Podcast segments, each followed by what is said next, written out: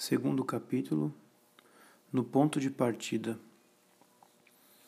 Que alma não se lembre de que há prazeres nisto que principia. Anemia espiritual e desordem na penumbra, tal é a impressão que nos deixam as primeiras moradas. Aí a alma é presa fácil dos seus inimigos. Como escapar da confusão destas regiões e dos perigos que nelas nos ameaçam? Existe apenas um meio: fugir para as regiões mais interiores onde brilha a luz, a vida se alastra e onde reinam a paz e a fecundidade. A alma deve fugir para Deus. Aliás, a espiritualidade teresiana não tem outro objetivo a não ser organizar esta fuga para Deus. Fugir para Deus. É esta a primeira resolução que Santa Teresa impõe à alma. Mas tal fuga requer desde o princípio energia, discrição e grandes desejos. A santa exige estas disposições de seu discípulo.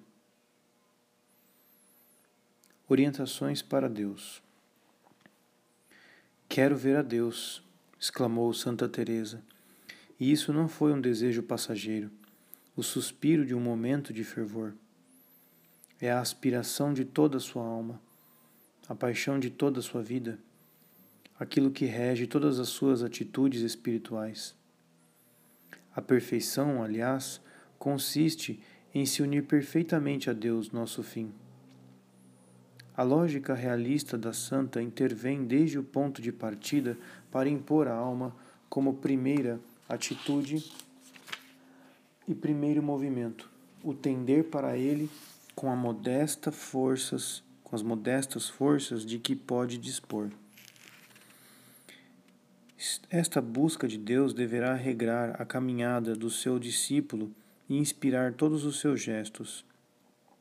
Este ponto fundamental da doutrina teresiana merece ser realçado por causa de sua importância prática e de sua originalidade. Nas primeiras páginas de seu Tratado das Moradas, Santa Teresa, com o espírito cheio da sua luminosa visão, apresenta esse castelo tão resplandecente e formoso, que é a alma, e sobretudo a grande realidade que o preenche, o astro que nele brilha e a fonte de vida que dele jorra.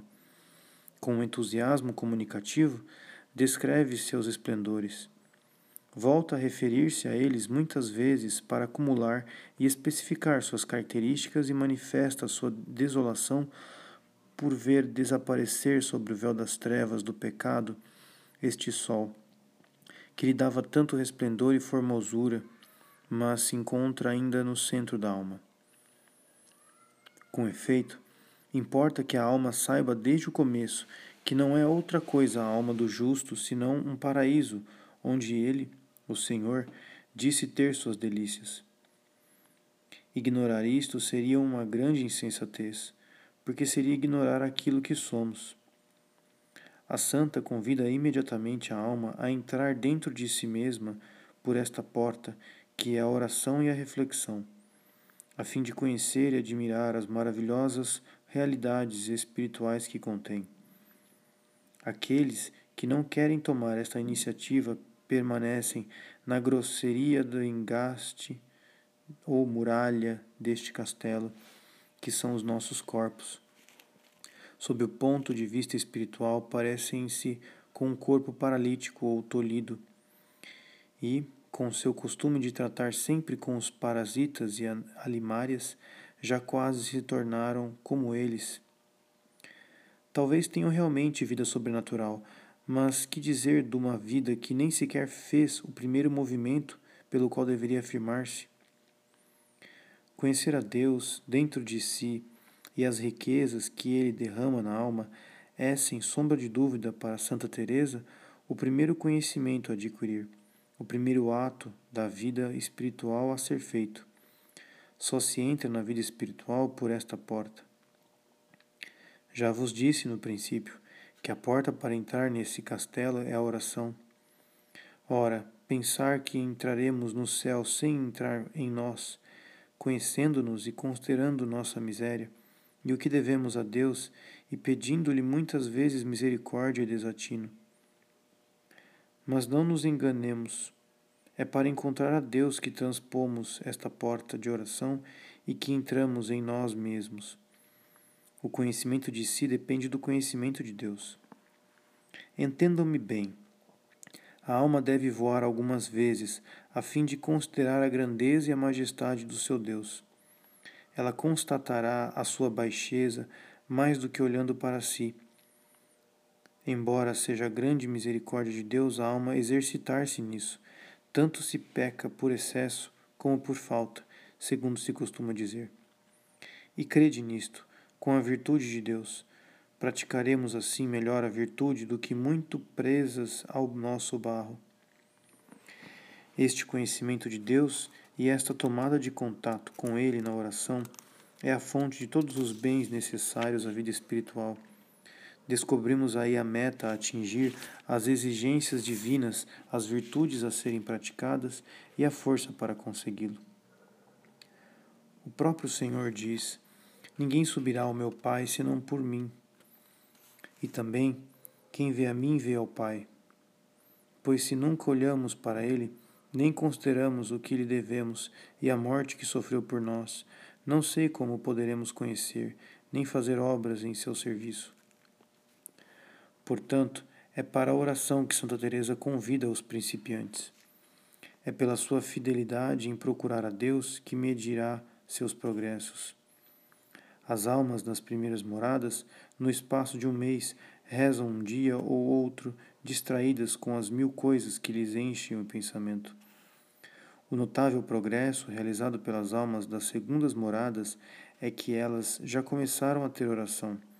Entendem os chamados que lhes faz o Senhor, porque vão se aproximando mais de onde se encontra Sua Majestade. Foi graças a uma sese de desapego que este progresso pôde ser realizado. Para nos conscientizarmos disso, basta recordar o que era a alma nas primeiras moradas. As tendências não mortificadas, cobras e víboras e animais peçonhentos estavam lá tão vivas que a cegavam e impediam-na de ver outras coisas, a não ser elas mesmas. As preocupações dominavam esta alma, tão envolvida em coisas do mundo e tão mergulhadas em dinheiro, nas honras ou nos negócios. Os demônios, muito numerosos, graças a esta desordem e a esta obscuridade, não tinham nenhum trabalho para fazer a pobre alma cair. Estando o palácio cheio de gente baixa e de bagatelas, como poderiam o Senhor e a sua corte caber nele? Que fazer? A alma não é suficientemente forte para superar semelhantes obstáculos e enfrentar tais inimigos. Santa Teresa aconselha então a fuga das ocasiões para que possa encontrar a Deus. Para entrar nas segundas moradas, convém abrir mão das coisas e negócios não necessários, cada um de acordo com seu próprio estado. Isso é tão importante para se chegar à morada principal que se a alma não o começa a fazer, considera impossível a empreitada, sendo difícil até mesmo manter-se sem perigo nos primeiros aposentos, embora já tenha entrado no castelo. Dirigindo-se às suas filhas, a santa insiste: Guardai-vos, filhas minhas, de cuidados alheios. É neste esforço de fuga que durante esta fase inicial Santa Teresa vai empregar toda a boa vontade da alma e as suas forças, pois ele é indispensável para se encontrar a Deus. Assim é o progresso no desapego das coisas exteriores, que nossa santa distingue com alegria como um dos sinais característicos dos progressos realizados pelas almas das segundas moradas. Entendem o chamado que lhes faz o Senhor. Mesmo estando nós em nossos passatempos, negócios, contentamentos e bagatelas do mundo, ora caindo em pecados, ora levantando-nos. Já é grande misericórdia que, mesmo por pouco tempo, procurem fugir das cobras e coisas peçonhentas e entendam que é bom deixá-las. Este esforço de desprendimento deverá progredir e será acompanhado pelo movimento rumo à união nas moradas seguintes. Precisa ser sustentado por certa organização da vida exterior A Carmelita, filha de Santa Teresa, encontrará este auxílio na, na estrutura e na regra monástica que fixam e regem todas as suas atividades. O espírito no mundo terá normalmente que solicitar este auxílio a uma regra de vida, esquema concomitantemente firme e flexível, que especificará suas obrigações de Estado e seus retornos para Deus e o protegerá, não só das preocupações exteriores e da tenaz violência das tendências, mas também da fantasia dos desejos pessoais e dos cuidados exagerados. Como se vê, a ascese teresiana neste primeiro período está totalmente subordinada à procura de Deus, e está assim no decorrer de todo o progresso espiritual. Santa Teresa tem apenas um desejo: ver a Deus e servi-lo na sua igreja. A perfeição para ela consiste em se unir a Deus. A lógica simples e rigorosa deste desejo e desta concepção exige que seja assim. Contudo, notemos desde já que na segunda fase, que começa nas quartas moradas, ela parece antepor a ascese à busca de Deus. No caminho de perfeição, consagra os primeiros vinte capítulos à exposição das virtudes necessárias ao contemplativo e escreve: Direis, filhas minhas, para que vos falem virtudes quando tendes tantos livros que as ensinam e que não quereis senão contemplação. Afirmo que, mesmo que pedisseis meditação, eu poderia falar dela e aconselhar todas a tê-la como prática, mesmo que não tivesseis virtudes, porque ela é um princípio para se alcançarem todas as virtudes. Mas a contemplação é outra coisa, filhas. Este rei só se entrega a quem se dá de todo a ele.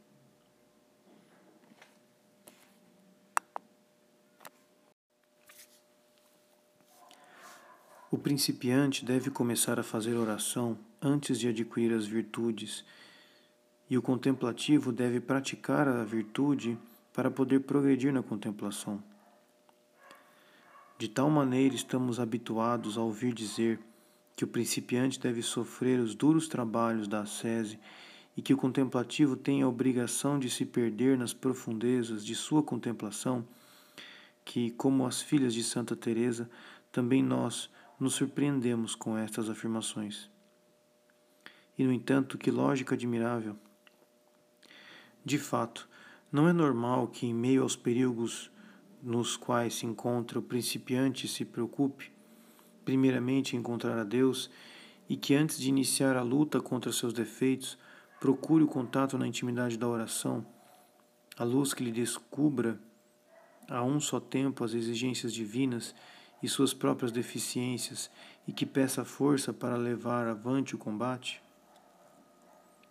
Quando chegado à segunda fase, ele tiver encontrado a Deus e experimentado que, depois de seus primeiros progressos, este rei só se entrega a quem se dá de todo a ele, porá todo o seu empenho em fazer este dom completo de si mesmo e em praticar esta sese do absoluto que há de purificá-lo e conseguir-lhe o dom perfeito de Deus.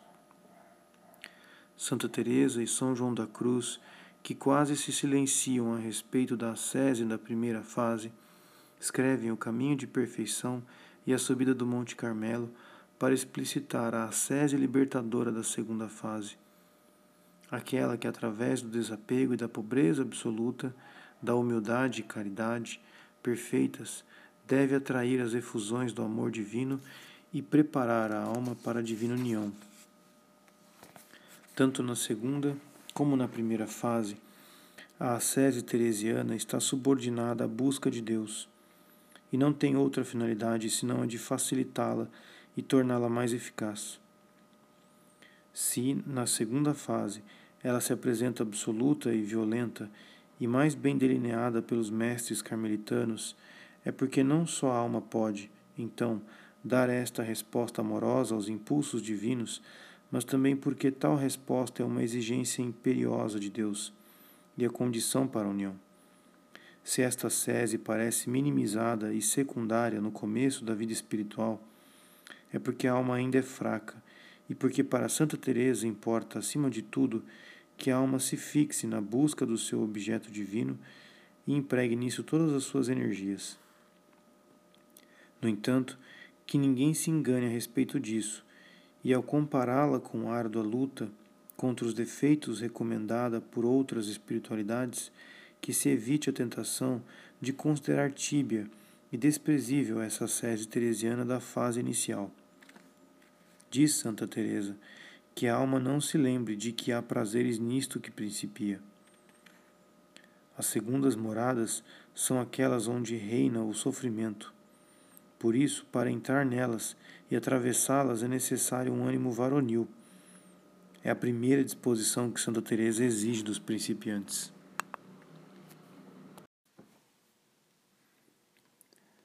Disposições necessárias aos principiantes.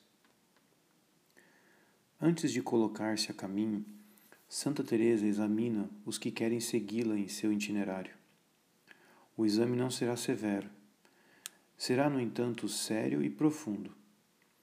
Atenderá menos aos resultados já obtidos e às qualidades exteriores do que às disposições de fundo. Primeira disposição: a energia. O olhar maternal de Teresa Procura na alma, o discípulo, antes de tudo, a energia. Esta energia é necessária desde o começo. Parece-lhe de tamanha importância que a santa o afirma e repete com insistência. Que seja viril, e não imite os que se deitavam de bruços para beber, quando iam para o combate. Em vez disso, ela deve determinar-se com firmeza. Vai pelejar com todos os demônios e não há melhor melhores armas do que as da cruz. Embora eu já tenha dito isto outras vezes, vou repeti-lo aqui porque é de grande importância que a alma não se lembre de que há prazeres nisto que principia. Não são estas as moradas em que chove o maná. Longe de camuflar as provações, Santa Teresa as vai detalhar. Seu método é a total franqueza a alma prevenida poderá se preparar para o combate. Não será surpreendida. Eis aqui, em primeiro lugar, uma advertência bastante geral. As almas que habitam as segundas moradas têm muito mais trabalho do que as primeiras moradas. Se a alma for bem dotada, as suas provações irão se revestir de uma acuidade especial. Não há dúvida de que a alma passa aqui por grandes sofrimentos, em particular quando, por seus costumes e condições, o demônio percebe que ela pode avançar muito. Que sofrimentos serão esses? Antes de tudo, os da luta que é preciso sustentar contra as tendências. Certamente foi necessário fazer-se violência para regressar a Deus, renunciar a hábitos, lutar talvez contra o seu meio familiar e social isolar-se para encontrar a liberdade de buscar a Deus e de viver segundo as exigências de sua luz. Sem dúvida, a graça de Deus sustentou o esforço da alma, mas esta graça não tem a suavidade que nutre, nem tampouco o sabor penetrante que Deus lhe concederá mais tarde. Geralmente não ergue a alma, mas a deixa em seu penoso trabalho. No princípio está a maior dificuldade, porque no início são eles que trabalham, embora o Senhor lhes dê o capital. Não é apenas na ação exterior que este trabalho se revela penoso, mas também nos relacionamentos com Deus. Seria este o momento para falar das securas na oração, que são uma das mais duras provações deste período. Mas a sua importância na vida espiritual nos obriga a tratar dela à parte. Sublinhemos apenas a advertência da santa. Nas segundas moradas, o sofrimento da alma em seu relacionamento com Deus é maior do que nas primeiras. A razão que ela apresenta parece sutil e, no entanto, é tão justa. Nas primeiras moradas, a alma estava como que anestesiada em sua paralisia espiritual. Nas segundas moradas, a vida sobrenatural que saiu do seu torpor a torna mais sensível. Estes, em parte, têm muito mais trabalho que os primeiros. Digo que têm mais trabalho porque os primeiros são como surdos mudos e assim suportam melhor o sofrimento de não falar. Esta sensibilidade mais desperta compreende melhor os apelos do Mestre, mas também descobre melhor as inúmeras deficiências da alma. Assim ocorre com as almas que estão nas segundas moradas. Entendem os chamados que lhes faz o Senhor, porque vão se aproximando mais de onde se encontra Sua Majestade, que é muito bom vizinho e tem tanta misericórdia e bondade que uma vez ou outra não nos deixa de chamar. Pois tem em grande conta que o queiramos e procuremos a sua companhia. Não deixa de nos chamar para que nos aproximemos dele. E essa voz é tão doce que se desfaz a pobre alma se não fizer logo o que ela lhe ordena, sofrendo mais, como digo, do que se não ouvisse a voz divina. Não digo que essas vozes e chamados sejam como outros de que falarei depois. São palavras que se ouvem de pessoas boas, ou sermões, ou a leitura de bons livros. A este sofrimento de luta e de contrição vem juntar-se aquele que provém dos demônios. Os demônios, com efeito, não podem consentir, que esta alma fuja para Deus sem emprenharem todos os esforços para fazê-las retroceder ou barrar-lhe o caminho, sobretudo quando depreendem que por seus costumes e condições ela pode avançar muito.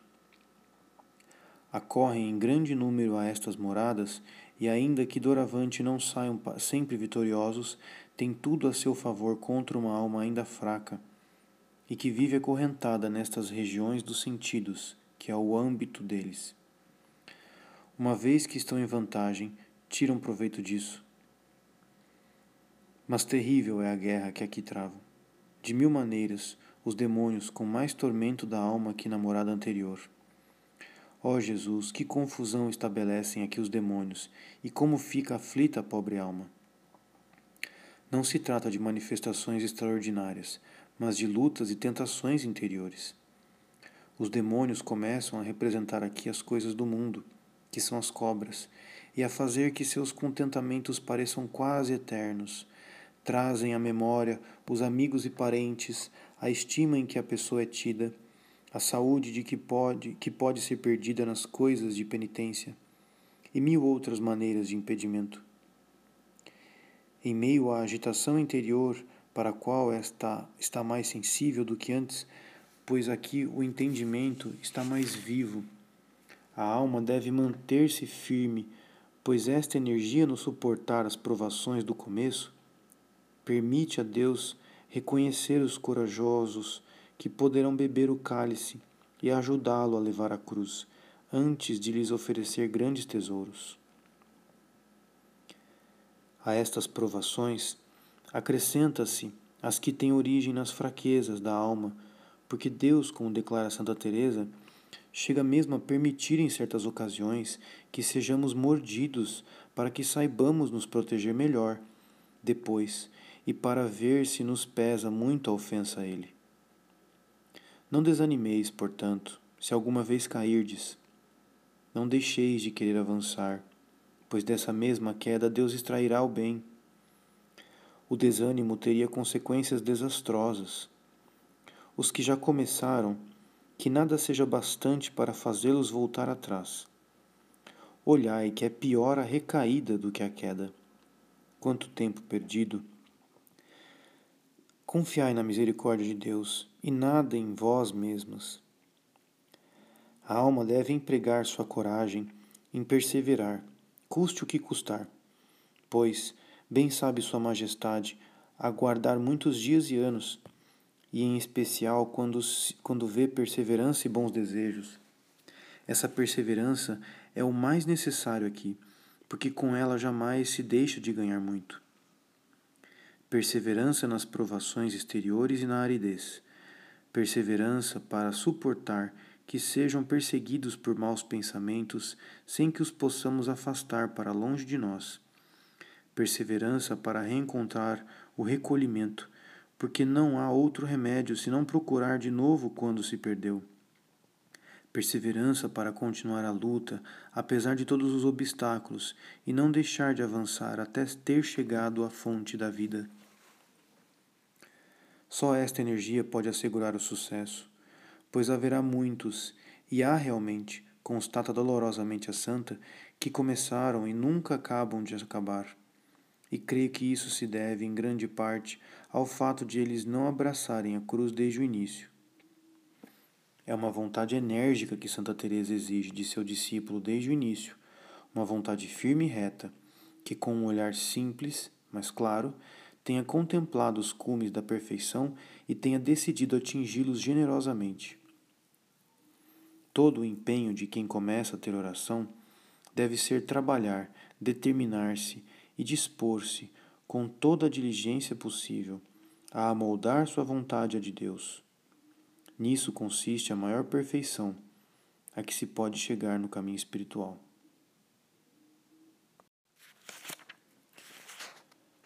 Segundas disposições: discrição e liberdade de espírito. Depois de ter infundido na alma de seus discípulos este alento de energia guerreira, Santa Teresa receia que ele não seja bem utilizado. A discrição deve regular o exercício da força no caminho espiritual. Nas vias da oração, a perseverança é mais necessária e mais eficaz do que a violência. Escrevi sobre a suavidade que deve caracterizar o começo a recolher-se, que não deve ser feito à força, a fim de ser mais duradouro e contínuo.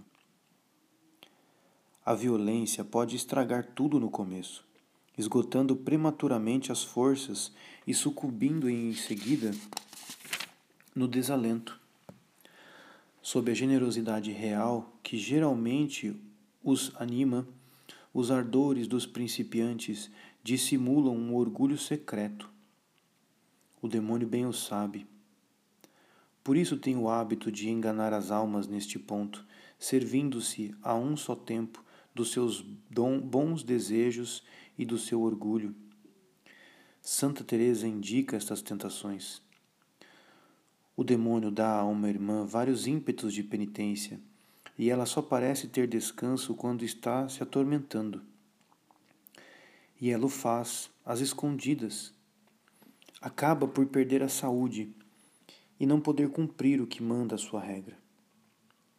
A outra infunde o demônio um zelo de perfeição muito grande, mas poderá acontecer de qualquer pequena falta das irmãs parecer a esta monja uma grande infração.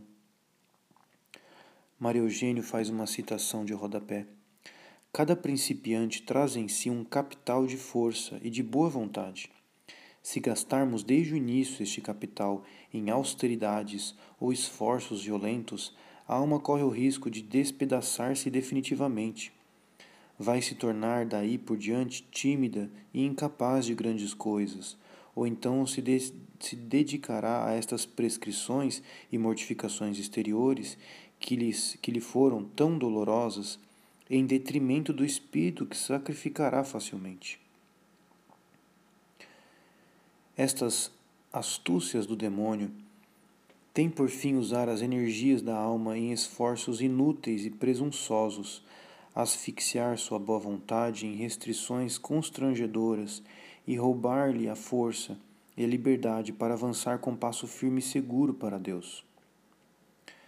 Sem dúvida, Deus é exigente, mas Ele é também liberdade, alegria e equilíbrio. O caminho que conduz a Ele é estreito, mas para percorrê-lo com rapidez não é preciso ir encapuchado nem pelo medo nem pela devoção. Santa Teresa considera necessário recordá-lo aos principiantes.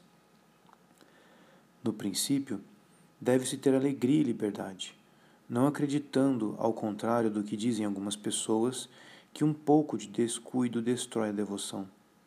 É bom temer a si mesmo, não confiando em si, para não se pôr em situações. Mas há muitas ocasiões em que se pode espairecer um pouco para voltar à oração com mais fervor.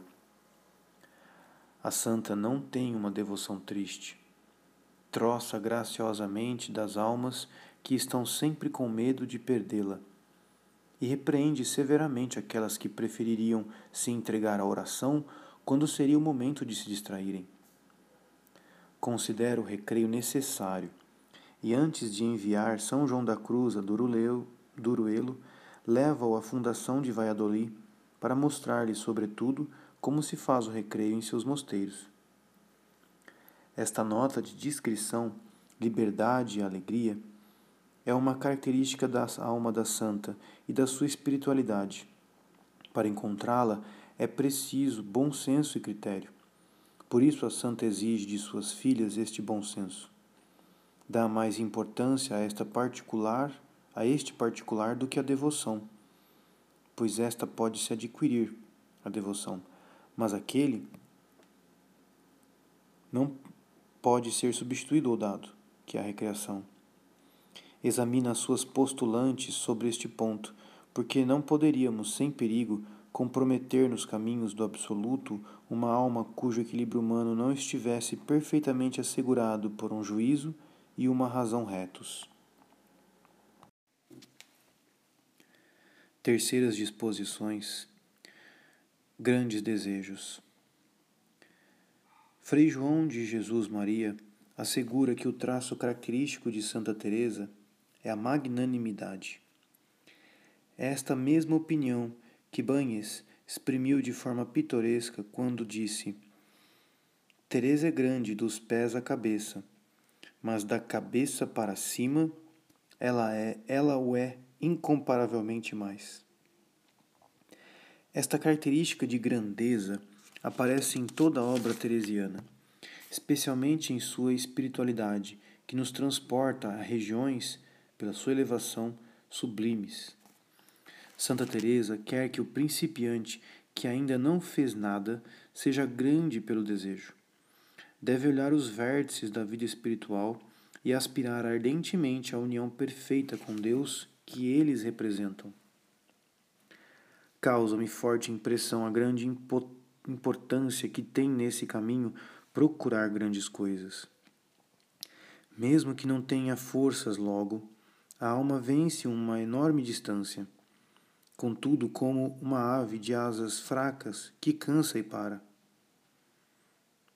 Estes grandes desejos são o sinal que distingue as almas destinadas a grandes coisas. Só eles podem dar a força necessária para superar as dificuldades do caminho e ultrapassar tudo. São um alento que conduz a alma para o alto e longe. A fim de nos convencer disso, Santa Teresa apresenta-nos o testemunho da sua experiência. Devemos ter grande confiança, porque convém muito não reduzir os desejos, confiando em Deus, que se nos esforçarmos, poderemos chegar, pouco a pouco, embora não logo, ao ponto alcançado por tantos santos com o seu favor se estes nunca se determinassem a desejá-lo e a passar gradativamente à prática, não teriam atingido tão alto estado. Sua Majestade deseja almas corajosas e é amigo delas, desde que sejam humildes e sempre desconfiem de si mesmas. Nunca vi quem assim age perder-se no caminho, nem uma alma covarde que, sob pretexto de humildade, percorresse em muitos anos o que outras percorrem em pouco tempo. Não seria estes grandes desejos frutos do orgulho? Talvez em certos casos, mas então irão naufragar nos primeiros fracassos e provações da vida cotidiana. A priori, porém, não temos o direito de julgá-los assim, mesmo que a inexperiência do principiante lhes empreste o colorido de algumas belas ilusões. Grandeza de alma e humildade completam-se bem e ambas se apoiam no sentimento da fraqueza humana e na fé na misericórdia onipotente de Deus. O exemplo e o testemunho da mais célebre das filhas de Santa Teresa, Teresa de Lisieux, dão-nos a prova. No livro da sua autobiografia, ela escreve: Manuscrito A, página 32, reto. Pensava que nascera para a glória e procurando o meio de consegui-la, Deus inspirou meus sentimentos que acabo de escrever. Fez-me compreender ainda que minha glória não apareceria aos olhos mortais, que consistiria em me tornar uma grande santa. Este desejo poderia parecer temerário, considerando quanto era fraca e imperfeita, e como ainda o sou após sete anos passados em religião. Contudo, tenho sempre a mesma audaciosa confiança de me tornar uma grande santa, pois não conto com os meus méritos, não tendo nenhum, mas espero naquele que é a própria virtude, a própria santidade. É ele somente que, contentando-se com meus fracos esforços, haverá de me elevar até si e, cobrindo-me com seus méritos infinitos, fará de mim uma santa. Escreve ainda Santa Teresinha. Manuscrito B, página 4, verso e 5, reto. Considero-me como um fraco passarinho coberto apenas de uma leve penugem. Não sou águia, dela tenho simplesmente os olhos e o coração pois apesar de minha pequenez extrema, ouso fixar o sol divino, o sol do amor, e meu coração sente em si todas as aspirações da águia. O passarinho quisera voar até este brilhante sol. Grandes desejos e humildade podem caminhar juntos, afiam-se e fecundam-se mutuamente. Só a humildade pode conservar aos grandes desejos o seu olhar confiante nas almas através das vicissitudes interiores e exteriores da vida espiritual. Por outro lado, seria falsa a humildade que obrigasse uma alma a renunciar a seus grandes desejos e à vontade assim à tibieza, e voltasse assim à tibieza e a uma honesta mediocridade é uma arte equilibrar harmoniosamente a energia, a discrição e os grandes desejos. Uma arte que ordinariamente o principiante não conhece. Deverá pedir a um diretor que a ensine para ele. Este, normalmente, deverá aconselhar moderação no começo.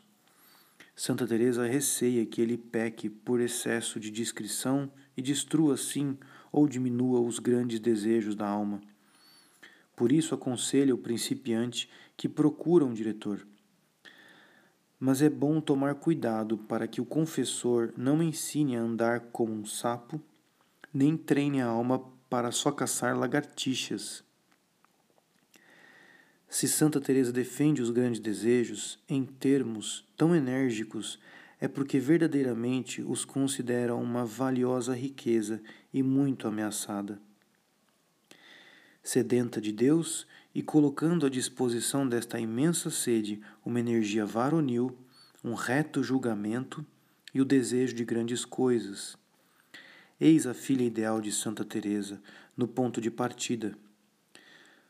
Pode acontecer que transpostas as primeiras etapas da busca de Deus, ela pareça a um observador superficial menos virtuosa, menos disciplinada e menos ordenada em suas atitudes exteriores do que outras, cujos esforços na fase inicial foram dominados pela preocupação única da virtude.